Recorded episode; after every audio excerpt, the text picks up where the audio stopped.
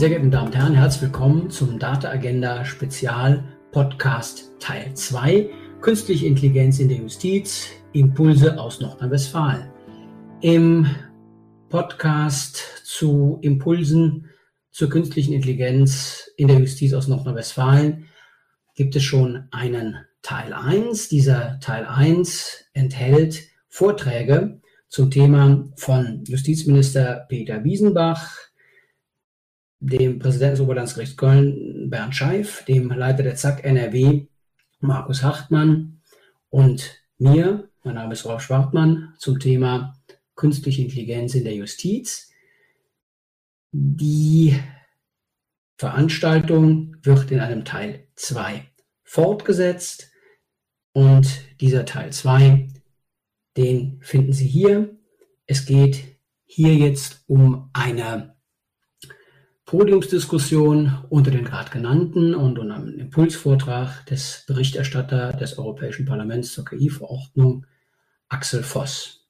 Doch zunächst stellt sich die Frage, worum geht's bei der künstlichen Intelligenz in der Justiz in Nordrhein-Westfalen? An künstliche Intelligenz kommen auch Recht und Justiz nicht vorbei. Der Roboter kann und darf nicht zum Richter werden, aber ohne seine Hilfe können Recht und Justiz die Herausforderungen der Digitalisierung nicht bewältigen. Das gilt für die Online-Wirtschaft ebenso wie für die Online-Kriminalität. Die rechtlichen Grenzen künstlicher Intelligenz müssen für alle Bereiche des Rechts im Großen ähnlich, aber in Details unterschiedlich gezogen werden. Präzise gefasste rechtliche Restriktionen müssen wegen der Grundrechtsrelevanz von Anwendungen nicht nur im Strafrecht, sondern auch im Zivil- und im Verwaltungsrecht gelten. Nun, wo steht die Justiz im Mai 2022 beim Einsatz künstlicher Intelligenz? Welcher Rechtsrahmen gilt jetzt und welcher wird künftig gelten? Wohin muss sich eine zeitgemäße Justiz entwickeln und welche justiz- und datenrechtlichen Rahmenbedingungen benötigt sie? Welche Rolle spielen Gerichte, Staatsanwaltschaften? Was sind die Aufgaben von Rechtswissenschaft und Rechtspolitik in diesem Zusammenhang? Moderiert von Dr. Martin Kessen, Richter am Bundesgerichtshof, doch beim Dritten Zivilsenat, haben an der Technischen Hochschule Köln auf Einladung des Ministeriums der Justiz NRW und der Kölner Forschungsstelle für Medienrecht der Justizminister von NRW Peter Wiesenbach, der Präsident des Oberlandesgerichts Köln Dr. Bernd Scheif, der Leiter der ZAK NRW Markus Hartmann und ich, Rolf Schwartmann, als Leiter der Kölner Forschungsstelle für Medienrecht und Vorsitzender der Gesellschaft für Datenschutz und Datensicherheit zum Thema künstliche Intelligenz in der Justiz diskutiert. Im Data Agenda Podcast Spezial Teil 1 werden die Vorträge von Peter Wiesenbach, Bernd Scheif, Markus Hartmann und mir zur Verfügung gestellt.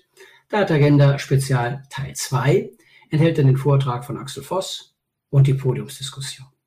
Ich wünsche Ihnen ein Angeregtes Zuhören beim Data Agenda Podcast Spezial Teil 1 zum Thema Künstliche Intelligenz in der Justiz, Impulse aus Nordrhein-Westfalen. Nochmal der Hinweis, äh, es wird aufgenommen. Wer Fragen stellt und sich mit Bild zeigt, äh, der wird auch mit aufgenommen. Wer das tut, erklärt sein Einverständnis damit, dass er aufgenommen wird. Das hat mir vorher schon mal gesagt. Äh, Fragen können immer noch gestellt werden über die E-Mail-Adresse medienrecht.th-köln mit oe.de. Äh, die Chat-Funktion äh, können wir nicht nutzen hier, das äh, ist zu unübersichtlich oder wird zu unübersichtlich. Und damit geht es jetzt hier weiter ähm, im Raum ähm, und an den Bildschirm mit ähm, dem Vortrag von Axel Voss zur KI-Verordnung. Vielen Dank. Ja, einen wunderschönen guten Tag in die Runde. Ich grüße alle recht herzlich, freue mich, äh, dass ich dabei sein kann und insbesondere vielen, vielen Dank für die nette Einladung. Ich möchte zunächst einmal zur KI selber etwas sagen. Ähm, das ist nicht nur einfach eine Erscheinung, so wie Blockchain oder äh, Cloud oder irgendwie so etwas ähnliches, wo man einfach sagt, na ja, das ist eine Entwicklung. Die, eine künstliche Intelligenz ist quasi wie so eine Art Booster für die Digitalisierung und es ist von hoher strategischer Relevanz. Deshalb ähm, macht es Sinn, sich hiermit auch eingehend auseinanderzusetzen, weil wir das auf europäischer Re äh, Ebene natürlich versuchen wollen, auch zu regeln. Meine Befürchtung ist da, dass wir es zu intensiv regeln und damit der ähm, Kreativität oder der Entwicklung ähm, vielleicht eher abträglich dort wirken. Es sollte im Grunde keine zweite Datenschutzgrundverordnung werden, weil das einfach schlichtweg zu komplex und vielleicht auch zu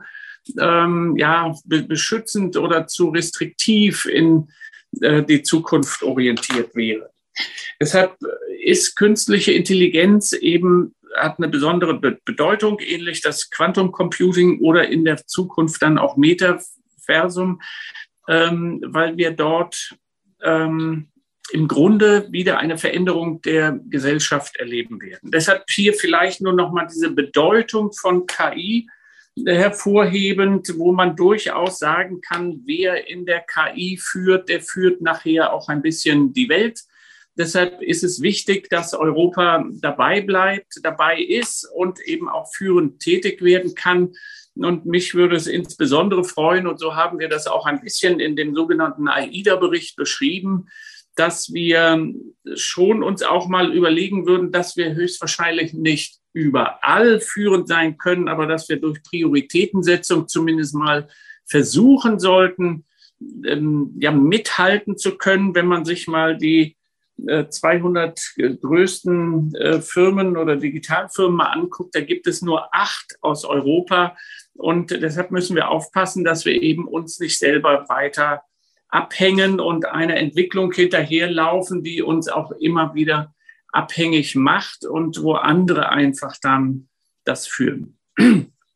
Deshalb ähm, ist die Betrachtung der ähm, KI-Verordnung, die jetzt auf dem Tisch liegt, eben von besonderer Bedeutung auch für die Entwicklung, für die Wettbewerbsfähigkeit einer Europäischen Union, für die Kreativität eines europäischen Kontinents. Wir haben die Talente, aber wir schaffen es eben bislang nicht in irgendwelche nennenswerten oder auch global führenden ähm, Businessmodelle irgendwie hineinzugeben. Deshalb, und wir, müssen eben auch im Hinterkopf behalten, die KI wird alles, was wir machen, am Ende irgendwo mit beeinflussen. Da geht es jetzt nicht nur um, um Klimawandel, Nachhaltigkeit oder auch um äh, medizinische, gesundheitliche Aspekte, sondern es wird unser tagtägliches und alltägliches Leben im Grunde irgendwie beeinflussen.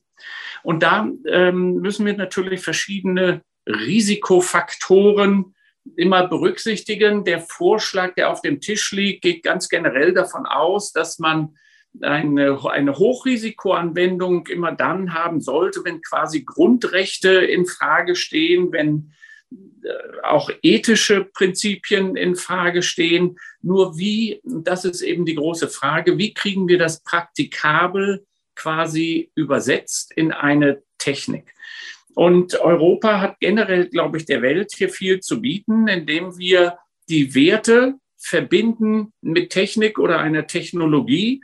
Und dann, glaube ich, äh, stoßen wir dort auch in eine Lücke hinein. Wir müssen nur sehen, dass wir nicht nur als Gesetzgeber, sondern generell als Gesellschaft sehr flexibel sind ähm, in den Entscheidungen, die dort kommen, aber auch den Willen haben, digital am Ende überleben zu wollen.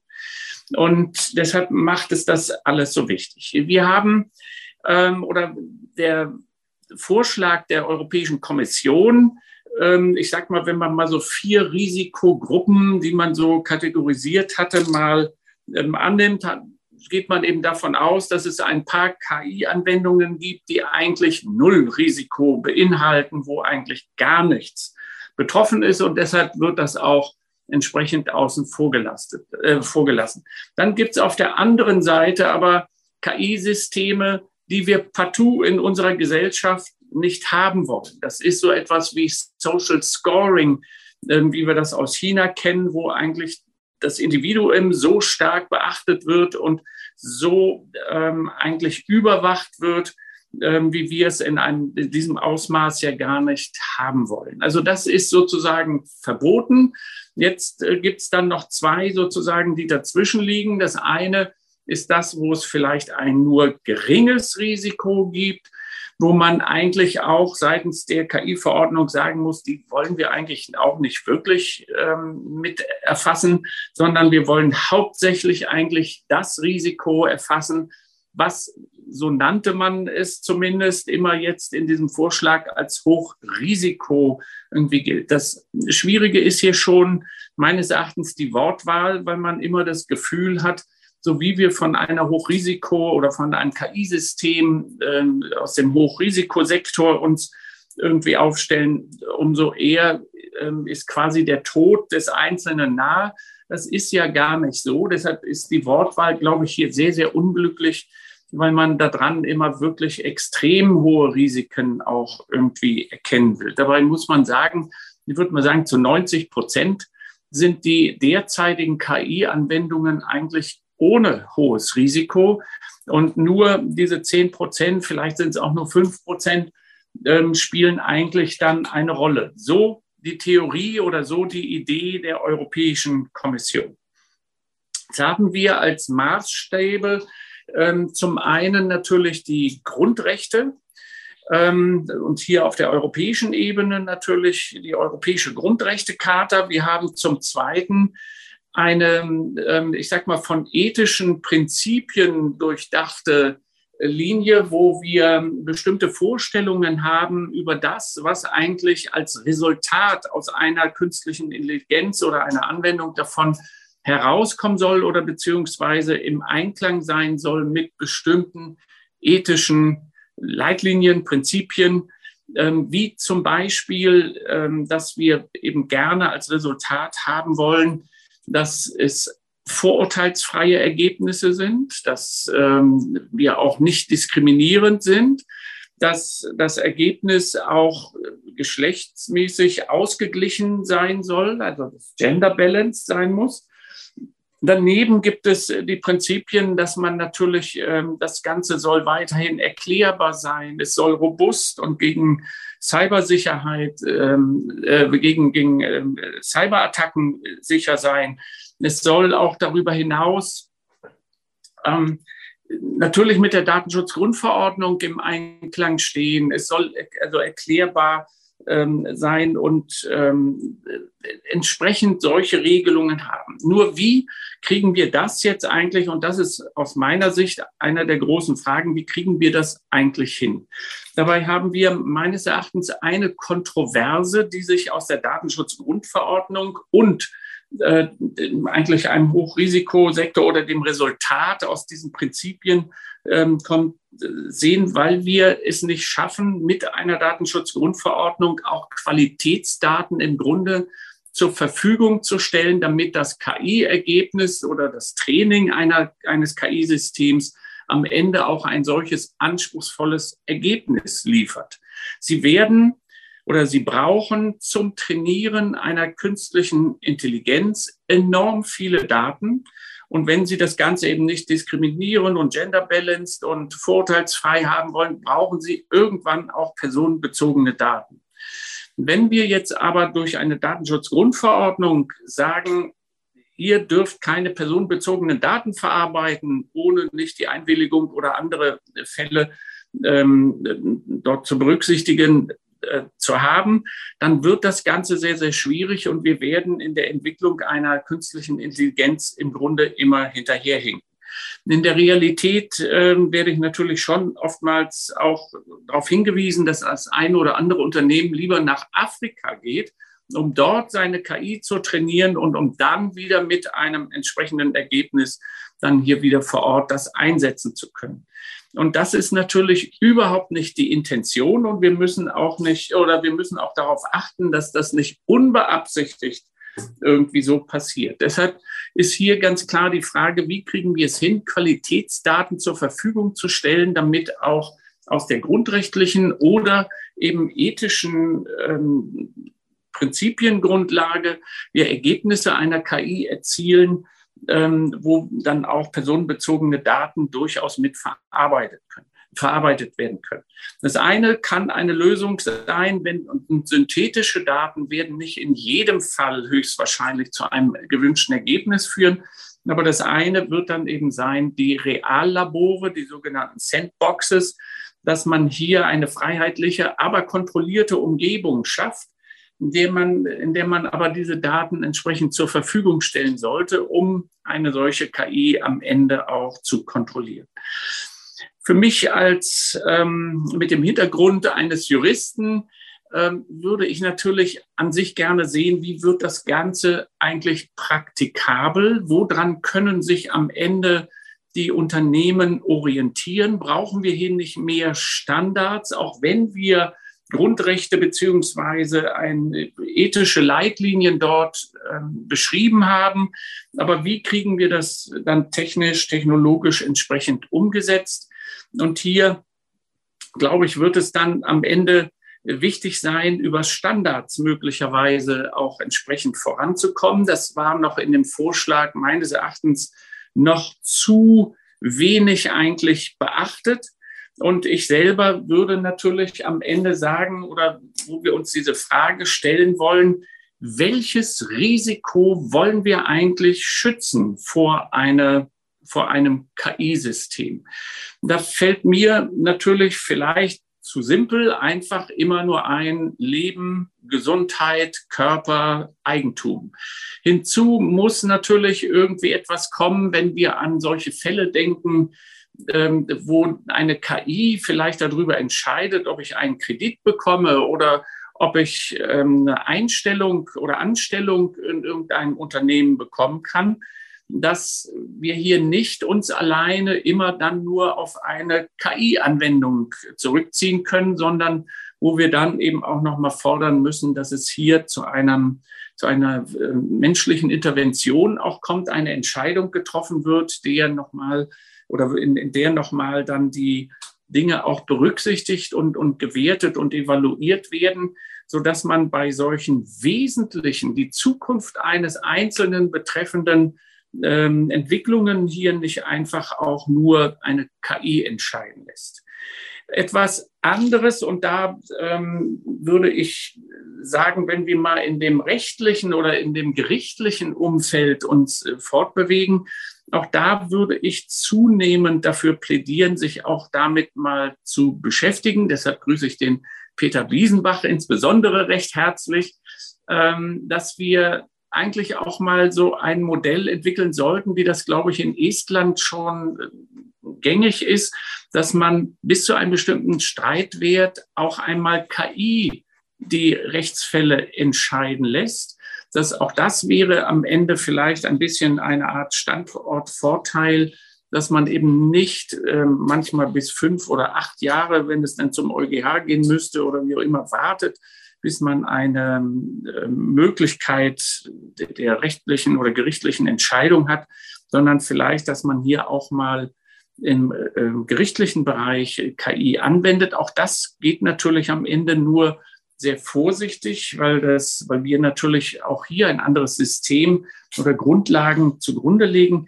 Aber nichtsdestotrotz, wir sollten uns einer KI nicht von vornherein irgendwie völlig entsagen, sondern müssen eben sehen, die Entwicklung wird dort weitergehen. Und ähm, deshalb glaube ich, braucht man am Ende vielleicht auch die Erfahrungswerte und vielleicht mal ein voll digitales Gericht äh, mal auf den Weg zu bringen, fände ich zum Beispiel ganz super, ähm, einfach nur um hier Erfahrungen sammeln zu können und eben zu sehen, wo Fallstricke liegen können.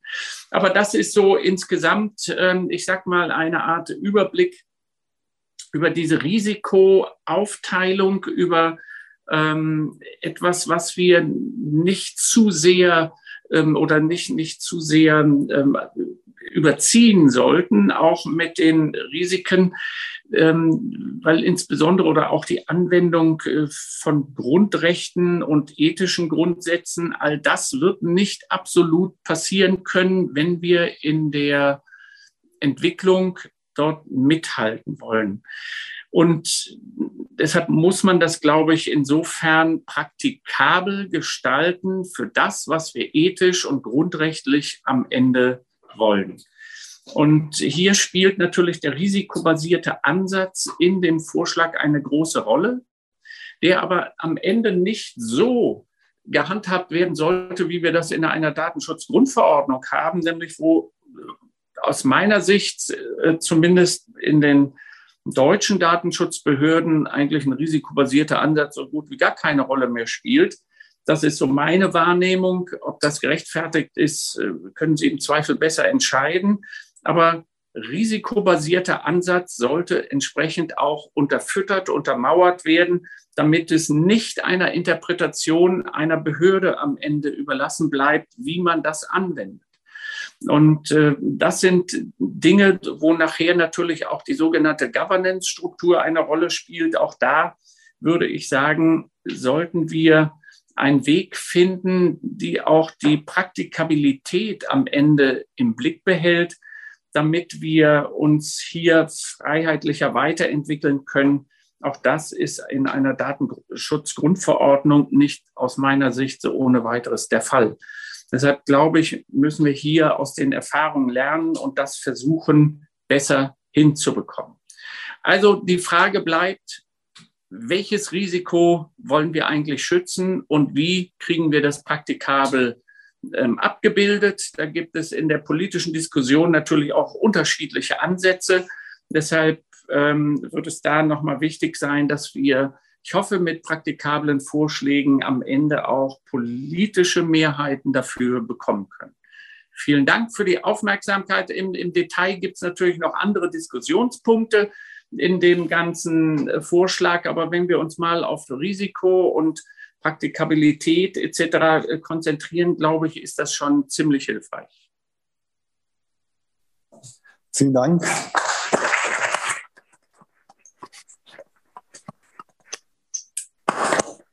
Ja, äh, vielen Dank, Herr Voss, für den Vortrag.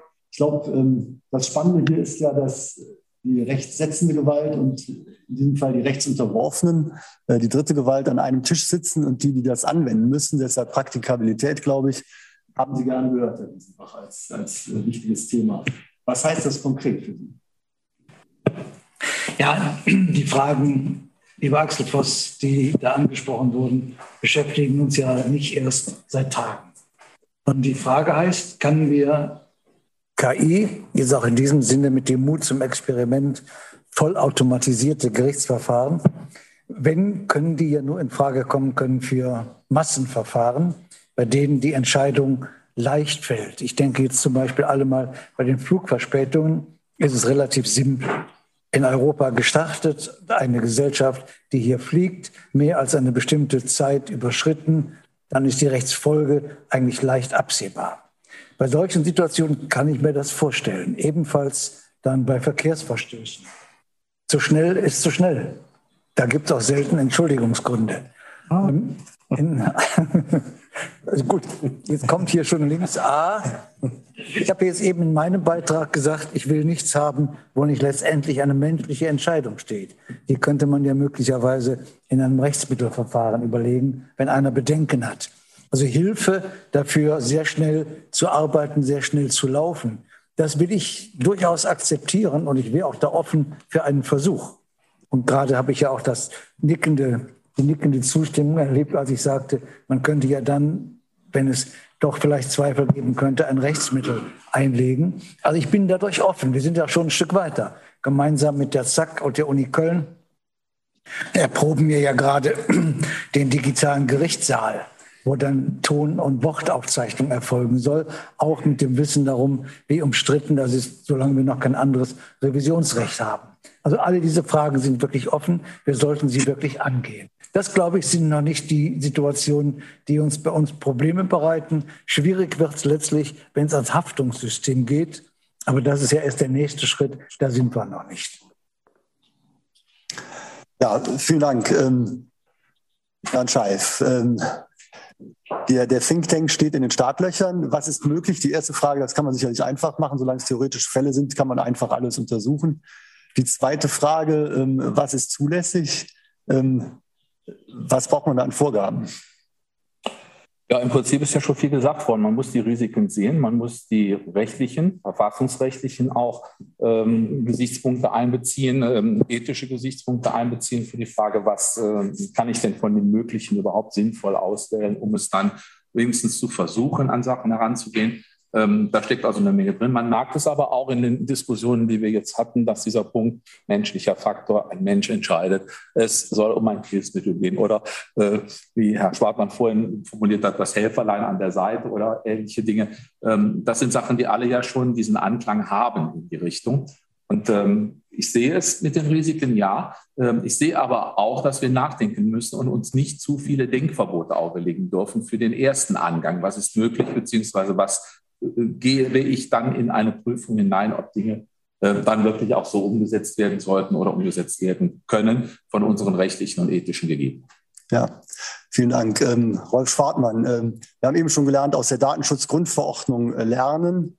Ähm, Du hast eben gesagt, die ist gut gemacht eigentlich. Wir sind glücklich damit. Ähm, in Deutschland vielleicht nicht ideal umgesetzt. Auch das klang eben bei Herrn Voss an. Äh, ein Thema hier ist Beeinflussung der richterlichen Entscheidung durch KI. Das soll vermieden werden. Äh, welche Fehler wären da übertragbar und müssten vermieden werden?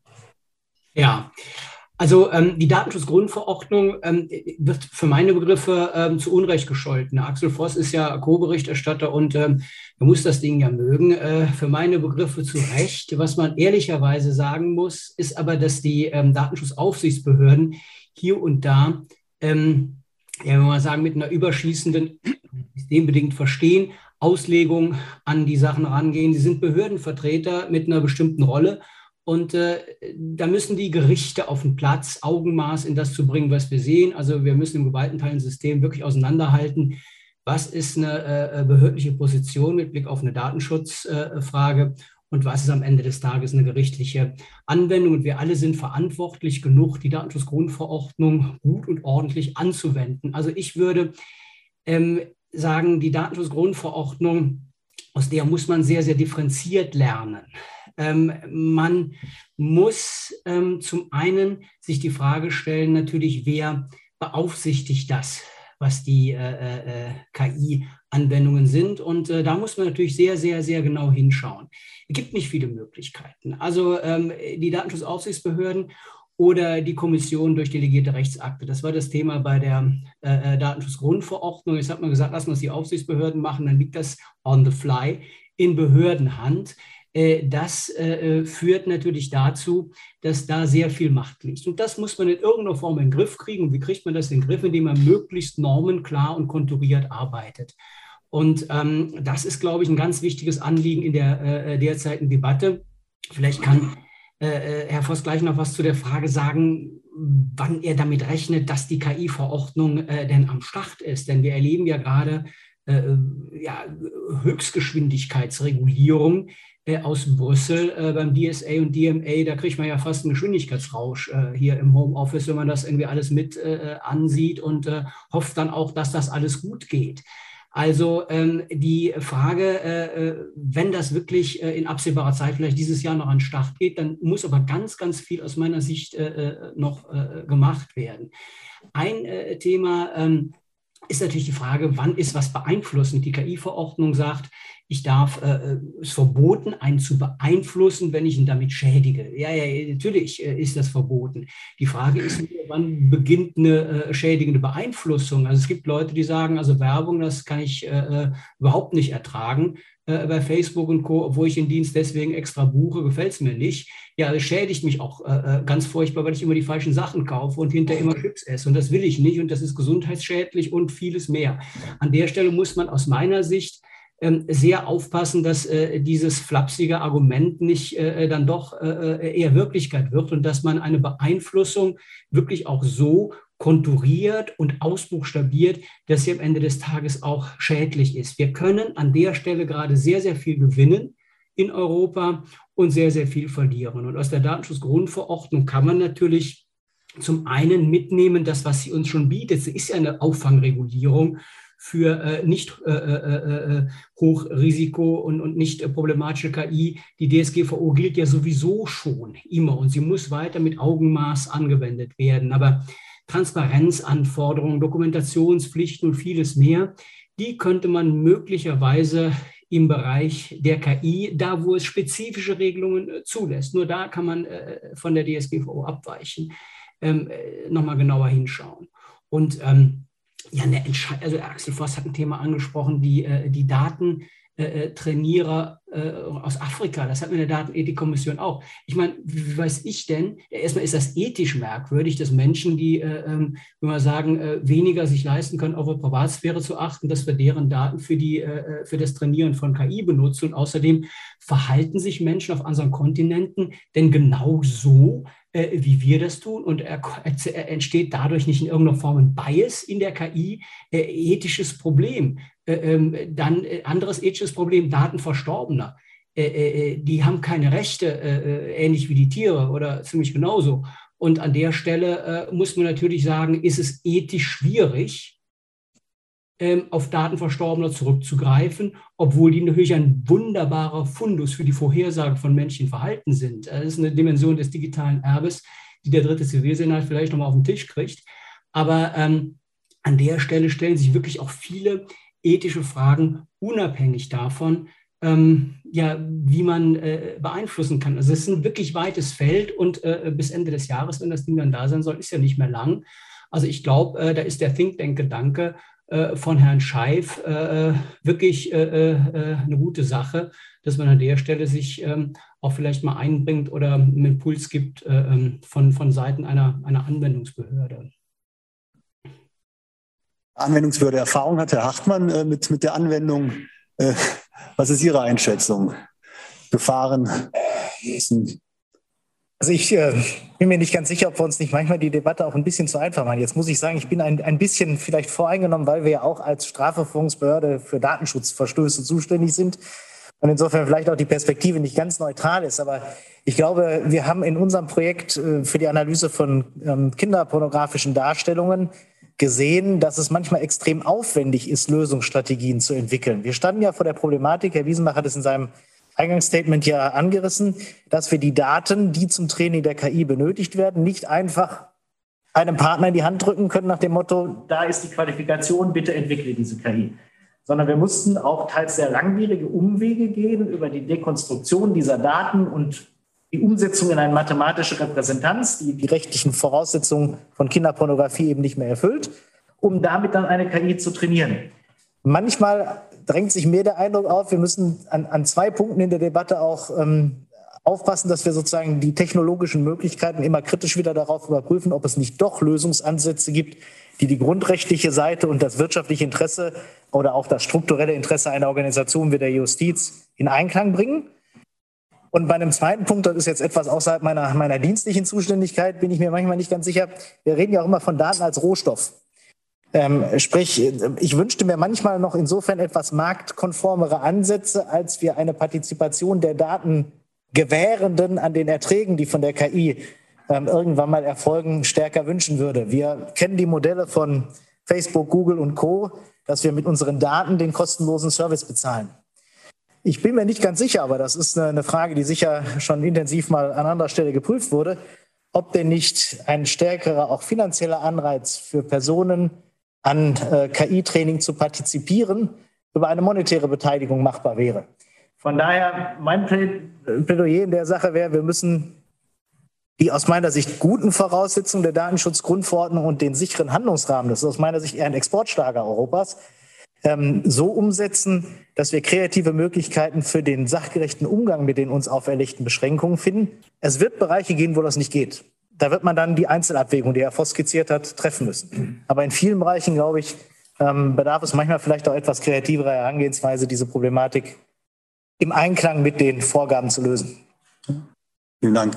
Ja, Herr Voss, Sie haben ähm, jetzt einiges gehört, was Sie mitnehmen äh, sollen und möglichst dieses Jahr aber noch entscheiden. Ähm, damit äh, das Ganze auch an den Start geht und Europa wettbewerbsfähig bleibt oder vielleicht sogar erst wird. Ähm, ist, was ist die zeitliche Perspektive? Das hat ja Rolf Schwartmann ganz konkret gefragt. Und ähm, wie ist das, wenn man ähm, einen Rechtsrahmen schaffen soll für Lösungen, die man und Fragen, die man noch gar nicht kennt und die KI sich eben entwickelt in Richtungen, die erst noch zu erforschen sind? Also äh, vielleicht äh, zunächst mal zum Zeitrahmen. Äh, so, was ich im Moment aus dem Rat höre, brauchen die bis Ende des Jahres noch, um selber eine gemeinsame Stellungnahme sich zu erarbeiten.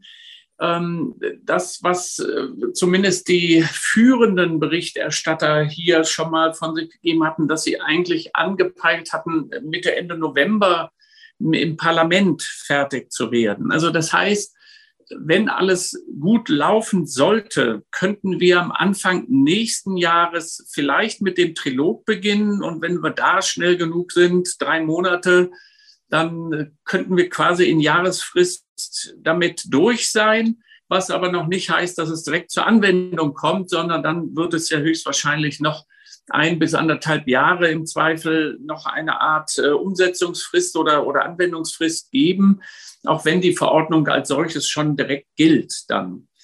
Ähm, also das wäre so quasi der Zeitrahmen, wenn alles gut läuft. Wir haben die Datenschutzgrundverordnung alleine von dem Vorschlag der Kommission her bis zum Abschluss hier im Parlament ich meine, vier, viereinhalb Jahre gebraucht, um uns da durchzukämpfen. Ähm, das wird jetzt hier bei der KI hoffentlich mal nicht so der Fall sein, weil wir weniger Einzelfragen vielleicht dazu lösen müssen. Aber ähm, es wird gleichwohl natürlich interessant sein, ob es uns gelingt, nur wieder unter einem Schutzgedanken alles zu verhindern oder, oder zu, beein, äh, zu ja, einzuschränken oder ob es uns eben auch gelingt, ähm, weil es eine Frage auch des Wettbewerbs ist am Ende und äh, vielleicht auch äh, ja, wo Wohlstand und, und äh, ähnliche Fragen, aber auch Sicherheitsfragen auch davon mit abhängen, dass wir hier hoffentlich genügend differenzieren, um dann auch vernünftige Ergebnisse äh, zu bekommen. Und das ist ja das, was der Herr Hartmann eben auch nochmal angesprochen hat, dass man in der Tat, glaube ich, auch hier mehr differenzieren muss am Ende. Weil die, wenn wir ganz generell jetzt auf eine ähm, durch eine KI-Verordnung auf alle Systeme versuchen wollen zu reagieren, das wird, glaube ich, sehr, sehr schwierig und führt zu großer Rechtsunsicherheit am Ende. Deshalb, je praktikabler, je genauer oder auch je differenzierter wir das vielleicht entsprechend hinbekommen, umso besser kann es am Ende auch werden. Was die Aufsichtsbehörden betrifft, muss man ähm, sagen, es werden bei uns im Moment zwei Wege diskutiert. Das eine ist, sollen wir eine Art eigene KI-Agentur, eine europäische KI-Agentur entsprechend machen, aber mit dem Hinweis, dass das nicht wie bei einer Datenschutzgrundverordnung nachher dieser Ex die, das Board oder, oder die Expertenrunde, die dort angesiedelt sein soll, dann nicht nur aus Datenschützern besteht, sondern dass man hier äh, aus, der, aus der Technik, aus dem Rechtsbereich, aus der Verwaltung und wie auch immer alle mit dran beteiligt hat, um zu einem sachgerechteren Ergebnis zu kommen, als nur einseitig einen Aspekt entsprechend zu beleuchten. Und das ist, glaube ich, etwas, also die, die andere Frage ist eben, oder sollen wir ähnlich wie bei einer Datenschutzgrundverordnung die nationalen Aufsichtsbehörden quasi stärken, wo es dann natürlich darauf ankommt, gibt es dort genügend Ressourcen und Know-how, wie man das am Ende dann auch hinbekommen kann und wie kriegen wir eine, wie soll ich sagen, Vollharmonisierung im europäischen Markt auch hin. Nicht, dass wir das ähnlich wie bei einer Datenschutzgrundverordnung haben, dass ein Irland hier ganz andere Grundlagen äh, hat als eine Bundesrepublik Deutschland.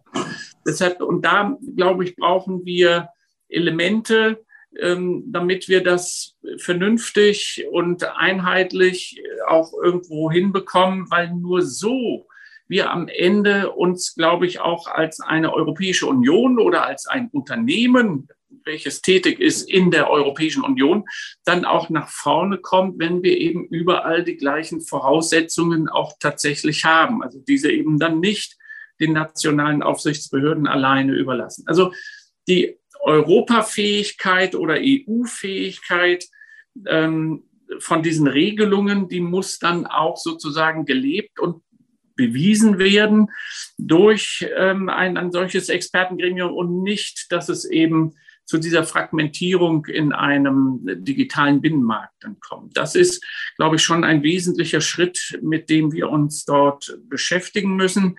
Inwieweit wir dann auch selbst wenn wir entweder eine Agentur, weil wir dieses gleiche Problem ja auch im DSA und DMA haben, ähm, auch da diskutieren wir ja immer, wie schaffen wir eigentlich die, die Governance-Strukturen.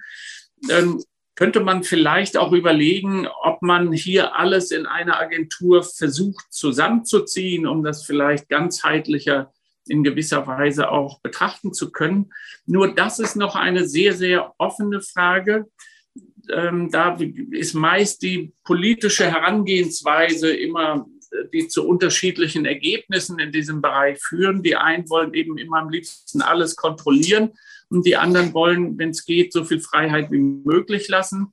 Aber ich meine, wir sollten auch hier uns leiten lassen von einer Vollharmonisierung und einem Aspekt, der den Wettbewerb europäischer äh, ja, Datenindustrie oder Datenverarbeiter oder KI-Entwickler ihnen auch diese Freiheit lässt, das zu tun und ihre Kreativität dort auch einbringen können, ohne dass das im Grunde dann ähm, immer wieder unter Auflagen oder, oder Einschränkungen nur möglich ist. Das äh, ist so ein bisschen diese Frage auch, ähm, mit den Aufsichtsbehörden beziehungsweise der, der Governance-Struktur delegierte Rechtsakte wird man in dem Fall auch diskutieren müssen, wie der Rolf Schwartmann das eben angesprochen hat. Ähm, hier sind wir natürlich von der Grundeinstellung immer nie so richtig dafür, der Kommission zu viel irgendwie zu geben. Aber andererseits gibt es auch wenn man irgendwelche Code of Conducts oder wie auch immer entwickeln muss, das ist dann nichts mehr für den Gesetzgeber, sondern dann für die Kommission. Und da müssen wir eben sehen, wie wir das ähm, gut ausgleichen oder hinbekommen können. Bei der schädigenden Beeinflussung, da ist natürlich auch die Frage, ähm, an was genau denken wir am Ende oder wie differenziert müssen wir daran gehen und kriegen wir das überhaupt auch äh, so differenziert in einen allgemeinen Rechtstext untergebracht? Ähm, auch die Differenzierung hinsichtlich, ähm, das, also zumindest hatte das ja die Kommission so vorgeschlagen, dass jede KI innerhalb einer sogenannten kritischen Infrastruktur auch eine Hochrisiko-KI ist. Auch da meine ich, muss man mehr differenzieren, wenn die KI-Anwendung als solches harmlos ist, aber dennoch in einer kritischen Infrastruktur arbeitet, dann muss man das nicht als ähm, Hochrisiko-Anwendung auch verstehen, weil daran ja so viele ja zum einen Anforderungen an die KI selbst oder an das System selbst gestellt werden und zum anderen auch sehr viele Verpflichtungen an den Betreiber und Entwickler, Deshalb meine ich, sollte man hier sehr vorsichtig sein, ähm, zu viel in die hoch, sogenannte Hochrisikodefinition oder, oder Herangehensweise einzuführen. Ich glaube, das schadet am Ende mehr, als es ist. Ich glaube auch, wenn ich nochmal auf Afrika und das Training von, von ähm, KI-Systemen kommen kann, die machen, die, die gehen nicht gerne sozusagen unbedingt nach Afrika, um dort ihre KI zu trainieren. Nur dort bekommen sie eben die Daten, vielleicht auch europäische Daten. Ich kann es nicht ausschließen, aber dort bekommen sie am Ende die Daten, die sie eben brauchen, um unsere hohen Anforderungen an das Resultat einer KI auch überhaupt erfüllen zu können. Und da glaube ich auch, braucht man mehr so einen integrativen Ansatz, um eben zu sagen, wir sind schon bei der Entwicklung sozusagen mit dabei, damit wir nicht nachher, wenn ihr mal zum Ende gekommen seid, dann sagen, nö, nö, so könnt ihr das aber nicht machen. Ähm, es hat den Hintergrund, dass Zeit oder die Geschwindigkeit der Entwicklung heute von KI oder Geschäftsmodellen einen enormen Stellenwert bekommen hat. Jeder, der quasi zuerst mit einer neuen Idee draußen ist, ist ähm, oder war zumindest in letzter Zeit ja beinahe dann auch gleichzeitig so eine Art Monopol. Und deshalb muss man gucken, dass man die guten Ideen, die wir in Europa produzieren, nicht dadurch sozusagen in andere Regionen dieser Welt abwandern, bloß weil wir hier zu hohe Anforderungen stellen. Wir wollen Anforderungen stellen, aber ich glaube, man kann beides miteinander gut verbinden. Und da sind wir nochmal bei dem Punkt von Herrn Hartmann. es gibt ja mittlerweile technologische Möglichkeiten oder unter Privacy Tech führende Systeme, wo man ja durchaus, auch wenn es um Gesichtskontrolle geht, Entschuldigung, Gesichtserkennung, wenn es um Gesichtserkennung geht, dass man dort das ja durchaus im öffentlichen Raum einsetzen könnte, wenn man die Privatsphäre und die Daten genauso schützt wie vorher auch. Und diese technologischen Möglichkeiten gibt es. Man muss nur offen sein, das auch zu probieren. Man muss natürlich dann den Zugang zu diesen Daten oder die Missbrauchsmöglichkeiten reduzieren und genau sagen, wer dort eigentlich Zugang hat und zu welchem Zweck sie ähm, benutzt werden dürfen. Aber dieses nur schwarz und weiß ist im Grunde eigentlich nicht die richtige Vorgehensweise, weil es heute mittlerweile mehr Möglichkeiten gibt, genau das gleiche Ergebnis hinzubekommen, als nur zu sagen, wir müssen diese Technologie völlig verbannen. Entschuldigung jetzt für die langen Ausführungen. ja, beim Wurstmachen und beim Gesetzmachen soll man nicht zugucken, aber spannend ist es schon, äh, was alles bedacht werden muss. Und es ist ja keine leichte Aufgabe. Insofern fand ich es jedenfalls auch mal interessant, äh, einen Einblick zu bekommen, was man alles äh, überlegen muss, an welchen Stellschrauben man drehen kann und dass jedenfalls, wenn es dann hinterher doch zu Fehler wiederholt werden, dass es nicht leichtfertig geschehen sein wird. Ähm, ja, hier im Saal gibt es da Fragen. Man hat hier die ein, einmalige Möglichkeit, recht unmittelbar äh, auf einen Gesetzgebungs-, Rechtssetzungsvorgang Einfluss zu nehmen mit Bedenken, mit, mit Einwänden. Noch viel leichter als im Berichtswesen. Ähm, ja, online kam da auch nichts. Ich glaube, es ist auch ein, ein schönes Thema. Eine praktische Frage ist allerdings gestellt worden. Und zwar, wenn KI in der Justiz, ich glaube, das richtet sich an den Think Tank äh, und an den Präsidenten des Oberlandesgerichts, wenn KI in der Justiz, warum dann nicht erstmal in der freiwilligen Gerichtsbarkeit, insbesondere in äh, Registersachen, wo sich viele Fragen, die wir heute diskutiert haben, nicht so stellen. Es gibt keine schwierigen Entscheidungsprozesse, Abwägungen. Der Sachverhalt äh, ist in der Regel unstreitig. Mhm. Gerne. Auf die praktische Frage eine praktische Antwort. Also erstens, äh, der Gedanke ist ja richtig und gut, ähm, sich zu überlegen, ähm, wo kann ich ansetzen mit Möglichkeiten. Und äh, das ist sicherlich eine Möglichkeit, in der man ganz massiv unterwegs sein könnte, äh, Dinge ausprobieren könnte in die eine oder andere Richtung. Wir wollen aber nicht nur den Weg des geringsten Widerstands gehen, denn ähm, es sind ja noch andere Aspekte, die da eine Rolle spielen. Und es ist bis jetzt noch keinerlei Priorisierung in irgendeiner Form vorgenommen worden. Ähm, sondern wir werden erstmal vorangehen, wir werden die Stelle besetzen ähm, und äh, das möglichst zeitnah und zügig. Und dann wird man Aufgaben äh, verteilen, finden, wo man ansetzen kann und wie man damit umgeht innerhalb der Stabsstelle.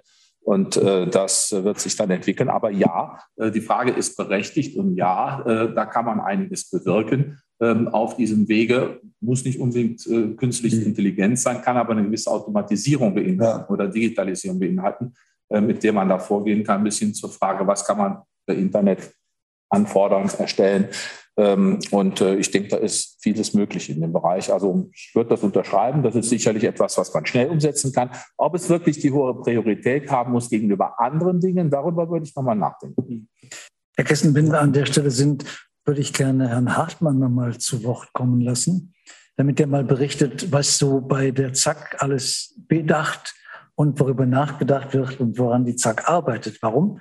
Mir geht es schon darum, dass auch die Öffentlichkeit erfährt, dass die Justiz in Nordrhein-Westfalen hier wirklich der Technik sehr positiv gegenübersteht. Und ich will jetzt keinem was Böses, aber wir sicher in Deutschland führend auch sind mit den Möglichkeiten, die wir machen. Er hat man vielleicht ein wenig plaudern aus den Vorhaben, die bei Ihnen laufen. Mit der Gebot und Zurückhaltung und einem kleinen Disclaimer. Wenn Sie sagen, das ist bei der ZAK so, dann kann ich immer nur sagen, die Blumen muss ich an viele weitere Partner weitergeben weil wir in jedem dieser Projekte, und ich glaube, das ist einer der ganz zentralen Erfolgsfaktoren, immer Partner aus der Wissenschaft und ich will auch betonen aus der Wirtschaft gehabt haben, die mit ihrer jeweiligen Expertise die Projekte unterstützt haben und den Forschungscharakter mitgetragen haben. Zum äh, Projekt ähm, der KI im Bereich der Kinderpornografieerkennung hatte ich ja schon, glaube ich, hinreichend berichtet. Der Gedanke muss aber weitergehen. Wir haben ja die Grundfrage, wie kann ich Beweismittel so schnell erschließen, dass das, was sich hinter dem Beweismittel ergibt, zumindest in einer Erstanamnese mir weitere Indikatoren für die Ermittlungsrichtung gibt. Das ist die nächste große Sache, ist für mich ganz klar die Texterkennung oder das Textverständnis. Das brauchen wir zwingend. Wir haben ähm, in sehr vielen Deliktsbildern äh, Beweismittel, die in sprachlicher Kommunikation liegen. Nehmen wir etwa Chatkommunikation, wo Beschuldigter A mit Beschuldigten B sich über Kolonnen von ausgetauschten Nachrichten unter Pseudonym äußert. Ähm, und unsere Frage ist, wenn ich das alles lese, was gewinne ich dafür für interessante Identifikationsfaktoren äh, zu den betreffenden Personen? Das kann ein Polizeibeamter oder eine Polizeibeamtin lesen oder ein Kollege aus meinem Team. Skaliert aber nicht. Und genau diese Skalierungsfaktoren sind eigentlich das, was wir gerade in der ZAK erforschen. Also Texterkennung ist ein ganz wichtiges ähm, äh, Moment dafür. Dazu gehört das, was an Automatisierung auf allen Ebenen möglich ist. Wir haben es jetzt mit dem ersten Projekt der Betäubungsmittelverfahren ja schon probiert. Ähm, es gibt schon zwei, drei Kollegen aus der Staatsanwaltschaft, die es für den Bereich der Wirtschaftskriminalität einsetzen wollen. Das ist sicher auch einer der, der großen Faktoren, ähm, die als nächstes mit in den Blick genommen werden, jenseits der, der klassischen digitalen Kriminalität zu gucken, wo sind die Anwendungsfelder, um deutlich zu machen, das ist jetzt nicht nur die Nische der ohnehin schon digital arbeitenden Dienststelle, sondern es ist von, von äh, grundsätzlicher Bedeutung. Ich persönlich muss ganz ehrlich sagen, ich wäre sogar dem Gedanken nicht abgeneigt, ähm, ein Mehr an Entscheidung für eine KI zu ermöglichen, den Gedanken von Ihnen, Herr Wiesenbach, aufgreifend, solange es eben die Möglichkeit der menschlichen Intervention gibt. Also wenn wir mal ganz ehrlich darüber nachdenken, wir haben an vielen Stellen der Justiz ein Ressourcenproblem in einem relativ überschaubar schweren Deliktsbereich. Wir kennen alle die Debatte seit Jahren, ob etwa das äh, sogenannte Schwarzfahren ähm, noch ein Straftatbestand oder eine Ordnungswidrigkeit sein soll. Die Debatte ist ja vor allen Dingen von der Ressourcen Thematik geprägt, dass diese Verfahren bei extrem überschaubarer Schwere relativ viele Ressourcen in der Justiz belegen. Wir haben äh, heute auch in den Vorträgen gehört, wir brauchen oder die Funktion der gerichtlichen Entscheidung ist auch der Rechtsfrieden. Der Rechtsfrieden kann auf einer ersten Instanz möglicherweise, oder einer ersten Ebene, Instanz der falsche Begriff, auf einer ersten Ebene möglicherweise dadurch herbeigeführt werden, dass eine vom System vorgeschlagene Entscheidung bei den Beteiligten Akzeptanz findet und damit der Rechtsfrieden ohne die Intervention eines menschlichen Richters eingetreten ist. Entscheidend ist aus meiner Sicht, dass das, Herr Schwartmann hat es mit dem roten Stoppklopf in, in seinem Beitrag so schön beschrieben, dass es irgendeine Rechtsmittelinstanz, eine Interventionsinstanz gibt, bei nicht vorhandener Akzeptanz dieser Entscheidung das hinzunehmen. Ich würde die Frage, wenn Sie mir gestatten, sogar noch einmal anders zuspitzen. Wir müssen ja auch, wenn wir über Gerechtigkeit, ethische Prinzipien nachdenken, die Frage möglich machen, ob KI nicht in manchen Bereichen sogar eine Verbesserung äh, der Qualität der Rechtsfindung bedeuten kann.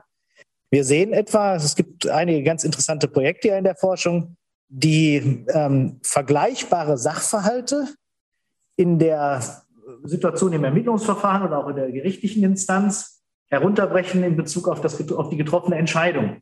Und dann teils zu regionalen Unterschieden, teils zu Unterschieden zwischen ländlichem und großstädtischen Raum kommen und so weiter und so fort. Ähm, vieles wird man davon mit der Einzelfallsystematik erklären können, manches davon aber eben möglicherweise auch mit einer ungleichartigen Rechtsanwendung. Also auch da, da bin ich ganz bei dem, was, was Herr Voss auch geschildert hat, hinsichtlich KI ist nicht nur ein Risiko. KI kann auch die Chance sein, auch in der Rechtsfindung Qualität zu schaffen. Deswegen letzter Satz von mir dazu. Die zeitliche Komponente liegt mir vor allen Dingen so am Herzen. Wir haben ein endliches Maß an Ressourcen. Das ist, kann, kann man bedauern. Wir werden aber nicht unendlich Staatsanwältinnen und Staatsanwälte einstellen können, Polizeibeamtinnen und Polizeibeamten auch nicht, Richter ebenfalls nicht. Also im Ergebnis, die Ressourcen werden immer beschränkt sein. Dann das, äh, was an richterlicher Qualitätsarbeit, der Begriff ist heute ja auch gefallen, ähm, ist freizuräumen, indem wir all das, was eben durchgängig standardisierbares Entscheidungswesen ist, qualitätsgesichert durchführen. Das ist meines Erachtens eine große Chance und da kann KI möglicherweise sogar mit einer größeren Anwendung zu einer Qualitätssteigerung führen. Also nicht nur als Risiko für eine Verschlechterung, sondern als Chance für eine Verbesserung herbeiführen. Wir versuchen als ZAK jedenfalls alle digitalen Beweismittelwege hinzunehmen und versuchen vor allen Dingen auch die Prozessabläufe der Justiz insofern nochmal kritisch zu hinterfragen, soweit sie jetzt strafrechtliche Natur sind. Deswegen dieser elektronische Strafgerichtssaal liegt mir durchaus am Herzen. Wenn Sie heute eine Hauptverhandlung, also wer, wer die Hauptverhandlung äh, sich bildlich vor Augen stellt, es sitzen ja, wenn Sie beim Landgericht sitzen, drei Berufsrichter vorne, von denen zwei im Wesentlichen damit beschäftigt sind, ich spitze jetzt ein bisschen zu, mitzuschreiben, was denn in der Hauptverhandlung jetzt passiert ist, um Protokoll und Inhalt darüber zu führen. Gleichzeitig sitzen da ein, zwei Staatsanwälte, die machen das Gleiche. Und ähm, auf, der, auf der Seite des, des Angeklagten ist es von großen Zufälligkeiten abhängig, ob der genug Geld hat, eine entsprechende Unterstützung zu bezahlen für eine vernünftige Protokollierung oder ob er da eben ohne dieses Hilfsmittel auskommen muss. Wie viel mehr Qualität und Gerechtigkeit wäre möglich, wenn das, was jetzt in der Uni Köln aufgebaut ist, voll Video- und Textaufzeichnung mit anschließender KI-basierter Komplettverschriftlichung. Also Sie gehen nach Hause aus der Hauptverhandlung und Sie melden sich an einem Video, an einem, einem Dateneinsichtsportal an als Rechtsanwalt, als, als Staatsanwalt. Und dann haben Sie Ihre Mitschrift des Gesagten. Jetzt sagen viele, ja, aber habe ich schon mal gemacht, habe irgendwie diktiert mit Dragon oder irgendeinem anderen Produkt. Das war alles gar nicht so, war nicht so schön, da war ein Schreibfehler oder ähnliches. Ja, geschenkt. Sie können aber heute hybride Dokumente produzieren, wo Sie an der Stelle, wo eine Ungenauigkeit auftritt und Sie sagen, nee, das kann so nicht gewesen sein, das merken Sie als professioneller Rechtsanwender, klicken Sie drauf, springen an die Stelle des Videostreams, wo die entsprechende Aussage ist. Ich bin fest davon überzeugt. Ich kenne die Widerstände, die Herr Wiesenbach nur angedeutet hat. Ich habe dazu mal die, die Freude gehabt, beim, beim elektronischen Anwaltstag vorzutragen. Anwälte sind regelmäßig begeistert davon, erhoffen sich eine Vereinbarung. Von vielen Kollegen aus der Richterschaft wird sehr kritisch gesehen mit dem Blick äh, Überwachbarkeit der richterlichen Entscheidungsfindung. Ich habe für beide Seiten Verständnis und Sympathie. Ich persönlich bin ein ganz schlechter Mitschreiber. Und wenn ich die Möglichkeit hätte, am Ende des Tages das Vollprotokoll nochmal durchlesen zu können oder nach zehn Tagen Hauptverhandlung in Wirtschaftssachen nochmal an Tag eins springen zu können, um mir nochmal zu vergegenwärtigen, Wort für Wort, was gesagt worden. Ich bin sicher, mein Plädoyer wäre am Ende besser. Ob die richterliche Entscheidung besser wird, mögen andere beurteilen, aber eine gewisse Erwartungshaltung hätte ich da auch. Also von dem Hintergrund, wir müssen einfach breiter denken, uns öffnen und vor allen Dingen gucken, ob wir Kollegen aus der Wissenschaft und aus der Wirtschaft ranlassen. Jetzt wirklich letzter Satz, was Herr Voss sagt, wir müssen Daten zur Verfügung stellen. Ich glaube, das ist die Verantwortung, die wir als Behörden ähm, nehmen müssen, im Justizbereich den wissenschaftlichen und Wirtschaftspartnern ähm, die Daten so zur Verfügung zu stellen, unser fachliche Expertise zur Verfügung zu stellen, damit sie überhaupt KI-Anwendungen für unsere Bedarfe bauen können.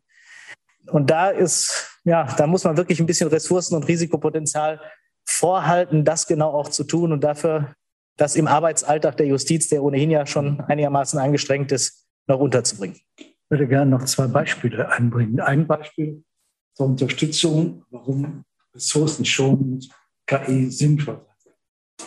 Der Zack ist es gelungen, vor einigen Monaten vier junge Männer festzunehmen. Und die hatten einen Rechner offen, die vertrieben äh, Betäubungsmittel im Internet.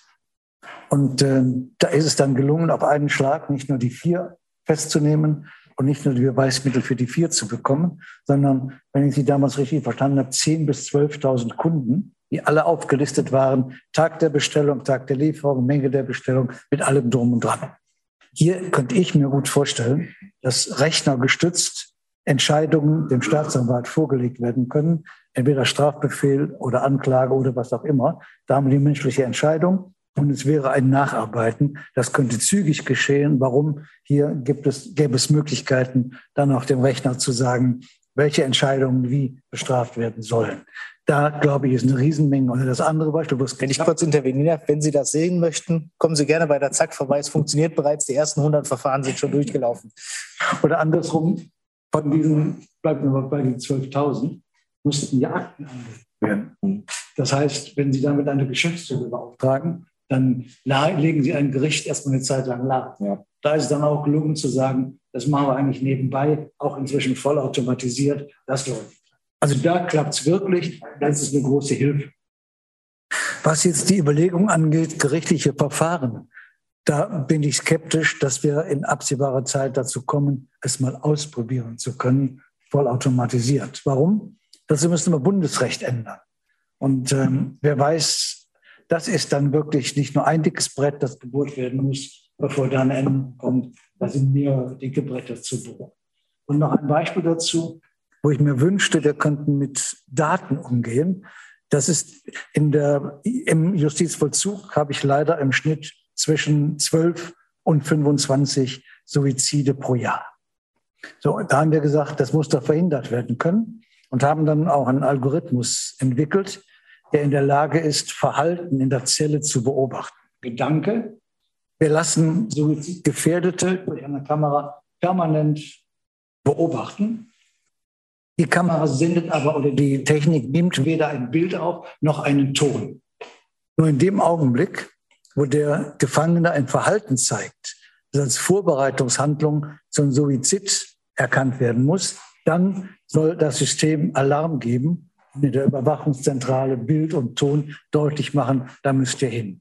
Also noch einmal, datenschutzrechtlich zulässig, weil ja keine Aufnahme erfolgt, sondern das Gerät ist nur Standby und würde nur eingreifen, wenn ein Verhalten kommt.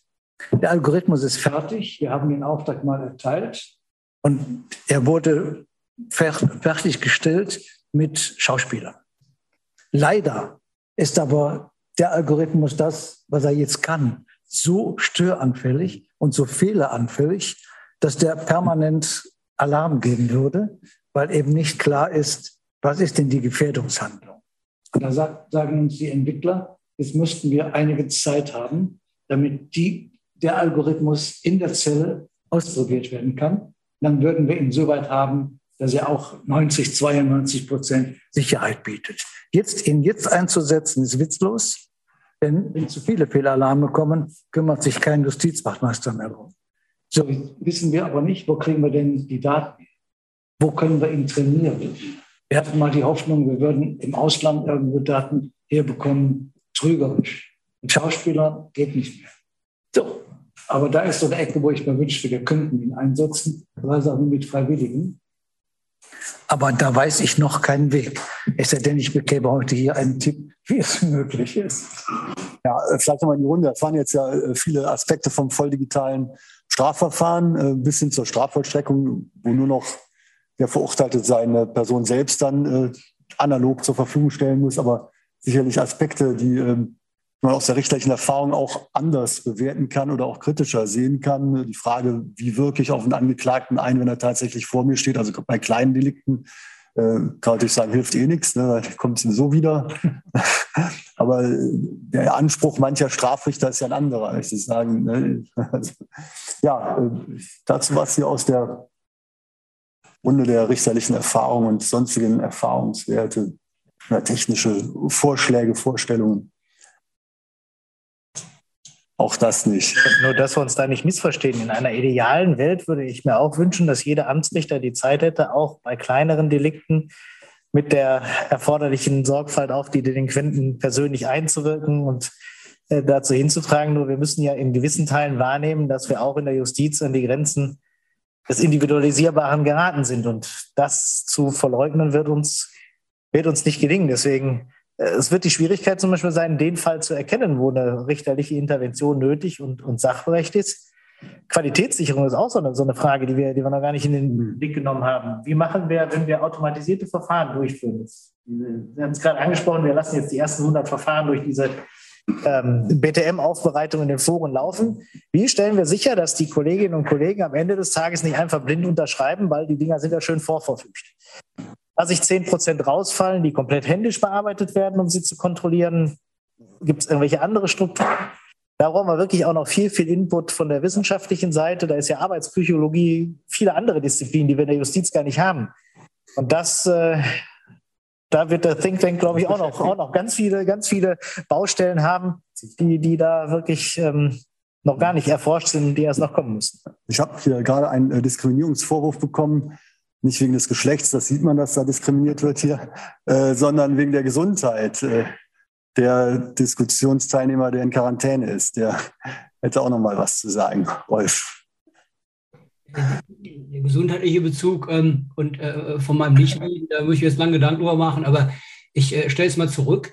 Ähm, aber in der Tat äh, äh, zu ähm, Herrn Hartmanns Punkt was. Und zwar, die DSGVO, äh, äh, Axel Voss weiß, das kennt eine Norm, die automatisierte Einzelentscheidungen mit bestimmten Voraussetzungen zulässt. Das ist der Artikel 22 DSGVO. Äh, wenn eine Entscheidung von einem Algorithmus kommt und auf Scoring beruht ähm, und rechtlich nachteilig ist, dann kann ich mit Einverständnis ähm, die anerkennen. Das ist ja im Prinzip was, was Herr Hartmann eben erzählt hat. Man kriegt sowas vorgeschlagen und alle sagen, komm mal so klar.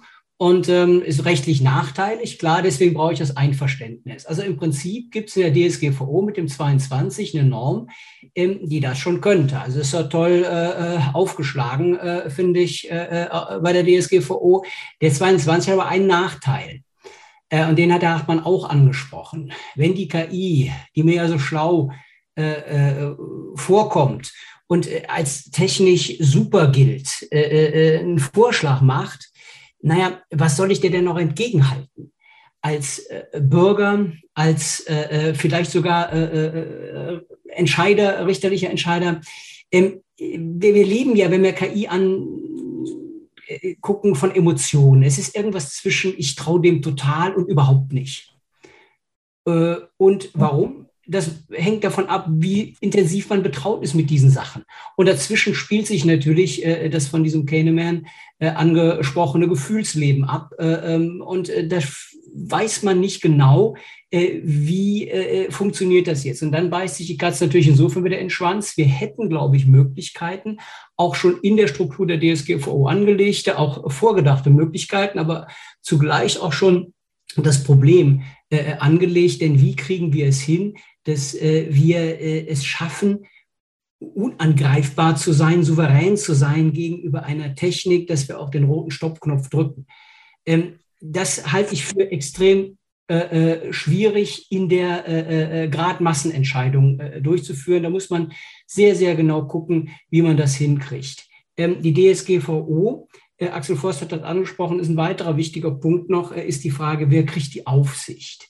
Ähm, soll es die Kommission kriegen? Naja, dann hat es die Kommission, dann sind es delegierte Rechtsakte, dann kann man äh, äh der EU-Behörde äh, das anvertrauen. Soll es die Datenschutzaufsicht machen, dann kann es zu streng werden. Jetzt ist diese Agentur natürlich eine tolle Idee.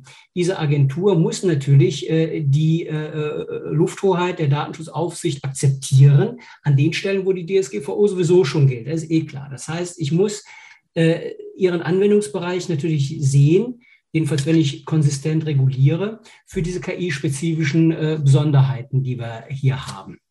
So, und da ist das äh, sicherlich eine gute Idee und auch die Idee, sie zu besetzen, äh, nicht nur äh, mit Datenschutz auf sich zu rüsten, ist wichtig. Denn Herr Hartmann hat ein weiteres Argument. Er hat gesagt, ja, lass mal doch mal einen finanziellen Anreiz machen, wenn ich mich bei KI-Testungen so beteilige. Wenn ich Blutspenden gehe, kriege ich ja auch ein, äh, ein Eis hinterher bei der Uniklinik.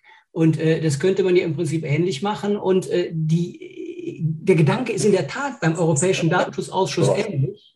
Ähm, die sagen nämlich, naja, äh, das Preisgeben von Daten, das haben wir erlebt äh, äh, äh bei äh, hier der 327 BGB-Diskussion, hat sowas wie ja, Persönlichkeit weggeben. Da, da, da verkauft man seine, äh, sagen, seine Persönlichkeit. Jetzt kennen wir das im Urheberrecht seit Jahr und Tag. Äh, dass man äh, andere an seiner Persönlichkeit teilhaben lassen kann, ohne dass sich einer daran stört. Denn das ist äh, ja lange rechtlich gegessen, aber die Datenschutzaufsichtsbehörden, die sind da sehr streng. Vielleicht auch, weil sie das Rundumwissen aus anderen Rechtsbereichen manchmal nicht haben. Sie sind in vielen Fällen eben auch Datenschutzaufsichtsbehörden mit einer spezifischen Brille. Und deswegen schon auch ein Plädoyer dafür, dass man sich an der Stelle Gedanken über so eine Agentur macht, die jedenfalls da, wo es geht, eine, wir sagen, sachgerechtere und weniger ähm, äh, äh, ja, eine pluralere Regulierung erzeugt. Wie realistisch ist das denn, Axel Voss, dass sowas kommt? Also das wäre schon äh, ein großes Learning aus der DSGVO, ähm, dass man an der Stelle, äh, äh, da wo es natürlich auch knackt dann am Ende des Tages, bei der Aufsicht, die bremsen ja, die drücken ja den roten Knopf, nicht der äh, äh, Betroffene. Und wenn, dann ist es ein roter Knopf, den ich drücke im vorauseilenden Gehorsam, weil die Datenschutzaufsicht ja sowieso es mir verbietet. Also das wäre schon ein ganz wichtiger Punkt. Wenn ich da direkt darauf antworten darf, ähm, also äh, zum einen, ich äh, muss dir erstmal recht geben, die Datenschutzgrundverordnung ist generell nicht so schlecht, wie wir sie handhaben. Ähm, sie hat oder gibt eigentlich mehr Möglichkeiten als das, äh, was zugelassen wird oftmals. Deshalb fehlt mir persönlich, ich meine, man muss auch sagen, jetzt, sie ist jetzt vier Jahre in Kraft und sechs Jahre sozusagen oder vor sechs Jahren haben wir darüber entschieden. Die Welt hat sich ja schon weiterentwickelt. Ich würde nach wie vor sagen, sie ist modernisierungsbedürftig, weil wir in bestimmten Bereichen einfach eine Datenschutzgrundverordnung so gar nicht immer so anwenden können. Ob das jetzt bei Text- und Data Mining, Blockchain oder eben auch einer KI jetzt ist oder auch in diesen ganzen Cloud-Verhältnissen. Also ich glaube schon, da müsste man eigentlich mehr anpassen. Worum es mir eigentlich aber auch ging, war, dass wir eine bessere Serviceorientierung von einer Datenschutz Behörde irgendwie bekommen, dass man sieht, wie dringlich das ist, sozusagen diesen Datenschutz gleich mitzudenken und nicht erst am Ende zu beurteilen, ob ja oder nein, Daumen hoch oder runter, sondern da, dass man dieses Einbeziehen irgendwie gleich von vornherein macht. Und dann hätte man vielleicht auch vom Wettbewerblichen her einfach größere Chancen, dort mithalten zu können. Aber was ich feststelle, ist, dass Datenschutzgrund, äh, dass Datenschutzbehörden, ob das jetzt hier auch auf europäischer Ebene ist, sich ob der Möglichkeiten, Datenschutz auch anders herzustellen, als nur Ja oder Nein zu sagen, sondern eben diese Möglichkeit unter, unter Privacy Tech sozusagen auch andere Wege gehen zu können, dass das Wissen auch bei manchem Kollegen oder Kollegin hier auf dem, im Europäischen Parlament einfach nicht da ist. Also das heißt, man entscheidet eigentlich auf einer Grundlage, ohne überhaupt weitere Möglichkeiten in Betracht zu ziehen, die es durchaus schon gibt. Und da, äh, finde ich, sollten wir im Grunde ein bisschen offener werden. Ähm, die Verbesserung, ähm, also ich sage mal so, was die Datenschutz- oder Grundverordnung betrifft, da ist äh, größter Widerstand, sowohl politisch als auch von der Kommission im Moment, um das wie auch immer punktuell vielleicht verbessern zu können. Da laufe ich immer gegen dieselbe Wand quasi, obwohl ich es für dringlich erachte, das zu tun. Ob wir das jetzt besser hinbekommen, hier bei einer künstlichen Intelligenz, bleibt für mich zu hoffen. Wir ähm, haben die Erfahrung mit der Datenschutzgrundverordnung. Wir können sagen, so wie es da gehandhabt wird, wollen wir das nicht weiter so handhaben. Die Diskussion, ob jetzt in der Tat eine Agentur mit, ich sag mal, nationalen Armen und aber wo, wo man zusammenführt in einem größeren Expertengremium und die Machbarkeiten anders evaluiert, ich glaube, die ist relativ groß im Moment. Ähm, nur, also auch da müssen wir natürlich abwarten, wohin die Tendenz am Ende ähm, gehen wird. Das kann ich im Moment noch gar nicht so einschätzen. Ähm, also jeder, der dort noch vernünftige oder schöne Vorschläge auch für den Rechtstext hat, ist herzlich willkommen. Also das steht noch an, das sozusagen auszufechten in welche Richtung sich das bewegt. Aber die Möglichkeit, zumindest theoretisch, ist im Moment da und manifestiert sich natürlich nachher an den Mehrheiten. Also das heißt, man braucht gute Argumente, nicht einfach, ich sag mal, eine Aufsicht ähm, und eine Regulierung so zu machen, wie wir das immer gemacht haben, sondern zu hoffen, dass man da ein bisschen gelernt hat aus der Datenschutzgrundverordnung, dass man grundsätzlich in einer digitalen Welt äh, viel offener sein muss, was Lösungswege betrifft. Also da habe ich zurzeit jedenfalls noch die Hoffnung, dass es eine Möglichkeit gibt. Aber ich kann leider noch nicht sagen, in welche Richtung es tatsächlich geht. Eine letzte? Ja, ich glaube, ja. An den Herrn Voss noch eine Frage. Herr Voss, über Haftungsfragen haben wir heute nicht geredet. Der, der Entwurf der KI-Verordnung enthält ja auch keine Regelungen, weil es eine weitere Verordnung geben soll. Aufgrund der Zeit bitte nur mit ganz knappen Worten werden wir uns aber ein neues Haftungssystem einstellen müssen, was dann in einer solchen Verordnung enthalten wäre? Also zum einen ja, es wird diese Haftungs, den Haftungsvorschlag geben, zusammen mit der Produkthaftungsrichtlinie oder dann auch vielleicht Verordnung. Und ähm, ich glaube nicht, dass es zu einem völlig neuen Haftungssystem hier kommen wird. Man wird sich mehr orientieren an dem, was es schon gibt, aber das auf KI ausweiten, damit wir eine europäische Regelung haben und uns nicht fragmentieren. Das ist zurzeit mein Eindruck. Ja, vielen Dank. Ähm, wir haben ein sehr breites Thema behandelt heute. Ähm, der eine oder andere hat das Gefühl, dass das erschöpfend war. Aber erschöpfend haben wir das Thema natürlich noch lange nicht äh, behandelt. Da sind noch viele Fragen offen. Die Haftungsfrage ist nur eine davon. Äh, wir haben gesehen, wie, ähm, wie Rechtsra der Rechtsrahmen geschaffen wird, wie daran gearbeitet wird. Ähm, wir haben aber auch ganz konkret die praktische Umsetzung gesehen. Das Thema äh, künstliche Intelligenz äh, in der Justiz, Impulse aus Nordrhein-Westfalen. Da kamen Impulse aus in der Vergangenheit, nicht nur Impulse, sondern auch praktische Erfolge. Ähm, es werden in der Zukunft äh, weitere kommen. Und heute war vielleicht auch ein Tag, wo es solche Impulse gab. Vielleicht ein Schlusssatz äh, von jedem zu diesem Thema. Herr Wiesenbach, wollen Sie anfangen? Ja, ich würde, wünsche mir, dass wir die Entwicklung in der Justiz, in der Gesetzgebung etwas schneller treiben können, damit uns die Entwicklung der Technik nicht davonläuft. Und hoffe, dass wir auch auf der Bundesebene ein wenig mehr Schwung hineinbekommen, als ich ihn im Augenblick erlebe. Ich wünsche mir, dass die Entscheidungen in der Justiz menschlich bleiben, menschlich getragen werden. Bin bei den Kolleginnen und Kollegen da auch sehr sicher. Ich möchte so viel Assistenz und Automatisierung wie möglich ist, um die Kollegen zu unterstützen und die Dinge voranzubringen. Aus meiner Sicht ist die stärkere, der stärkere Einsatz von KI unausweichlich. Wir tun gut daran, uns nicht nur damit abzufinden, sondern den Prozess eben aktiv zu gestalten. Herr Voss, vielleicht Sie als Vierter. Ja, ich, ich bin sehr dafür, offen zu sein für neue Wege und Möglichkeiten, die anzudenken, natürlich wertebezogen, aber äh, nicht immer in den alten äh, Schläuchen sozusagen. Äh, der Gastgeber Rolf Schwartmann, du darfst da vielleicht auch zwei Sätze sagen. Ja, das, vielen Dank, das, da bin ich dankbar für, weil ich verbinde das mit einer, mit einer Frage und die ganze Zeit gewartet. Jetzt kommt noch eine tolle Frage zum Schluss, äh, die äh, ähm, würde ich dabei beantworten, ist ja das Schlusswort. Also wäre es eine Möglichkeit, gerade bei einfachen Massenverfahren der Bequemlichkeit des Entscheiders und auch dessen Scheu von einer schwer begründbaren Abweichung von einer perfekten KI dadurch zu lindern, dass nach dem Schöffen-Prinzip das Verfahren ausgewertet wird. Also es wird ein Laie beteiligt, der dem Richter vor der Entscheidung durch den Richter äh, äh, äh, die KI sich vorliest und sagt, wie er das findet.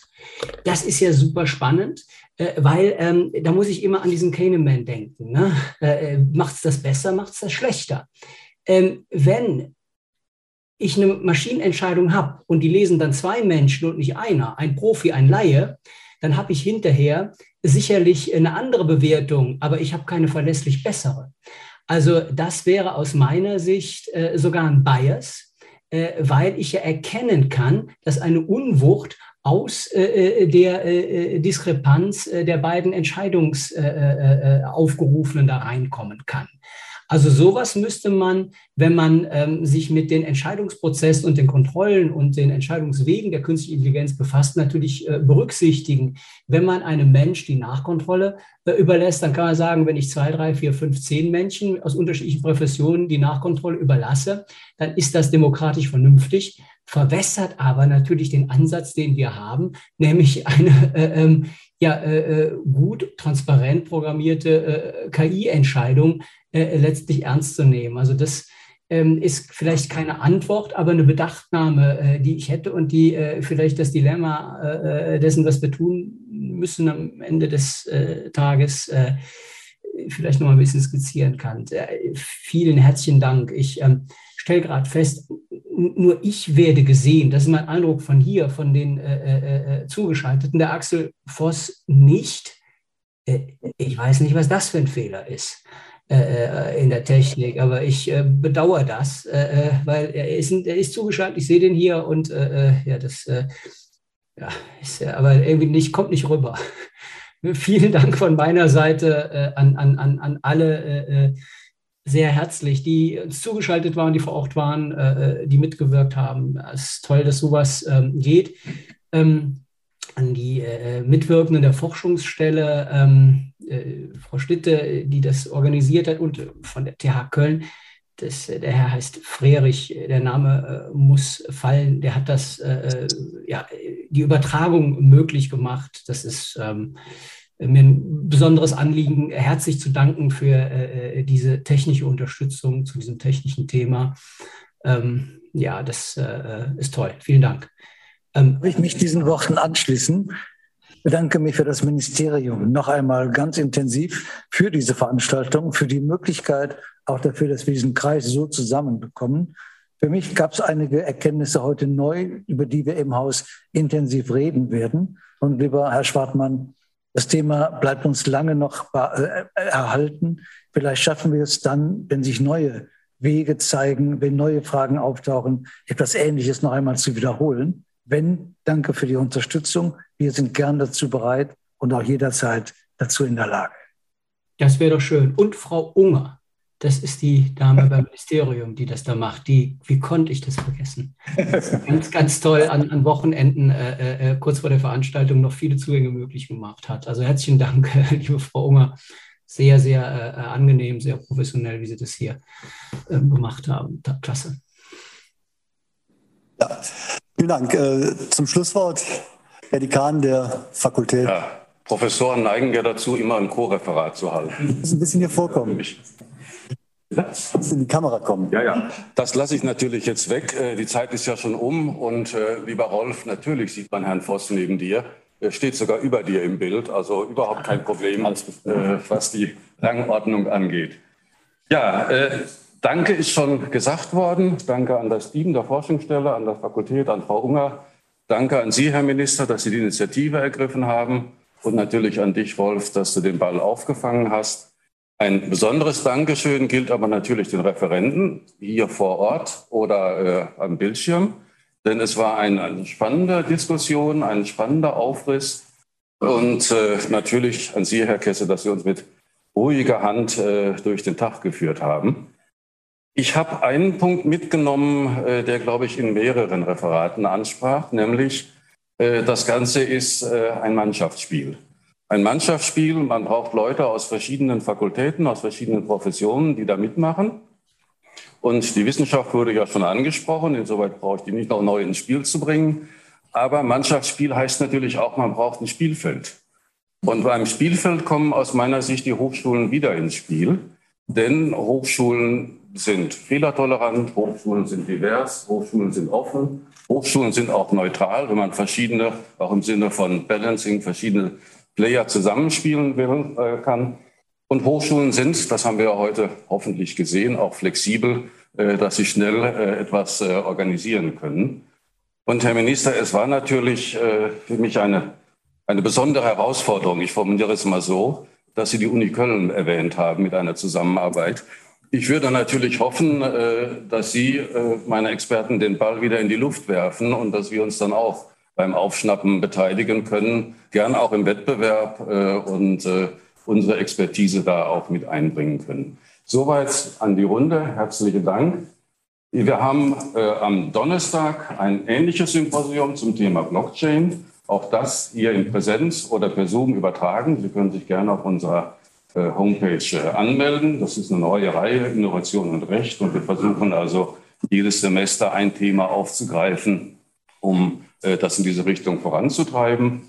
Und am 19. Mai kommt Herr Noé aus Brüssel, Mitglied der Kommission, zu uns und spricht über die Osterweiterung äh, der EU, insbesondere vor dem Hintergrund der Ukraine. Auch da herzlich eingeladen, auch da wiederum Präsenz und in Zoom. Ja, vielen Dank. Und jetzt ist die Zeit schon genug überzogen. Jetzt also herzlichen Dank und ich glaube, wir können den Bildschirm ausschalten, damit wir auch mal ein Ende finden. Herr Voss. Alles Gute. Danke. Alles Gute. Vielen Dank, meine Damen und Herren. Das war der Data Agenda Spezial Podcast Teil 2 zum Thema künstliche Intelligenz in der Justiz, Impulse aus Nordrhein-Westfalen. Er schloss an ein, einen Spezialpodcast zum selben Thema, Teil 1. Beide finden Sie auf der Data Agenda Landingpage von Data Context hören Sie gerne auch Teil 1 an. Ansonsten freue ich mich, wenn Sie angeregt zugehört haben und ähm, ja, freue mich auf unser nächstes Zusammentreffen beim Data Agenda Datenschutz Podcast. Vielen Dank, alles Gute und bis dahin.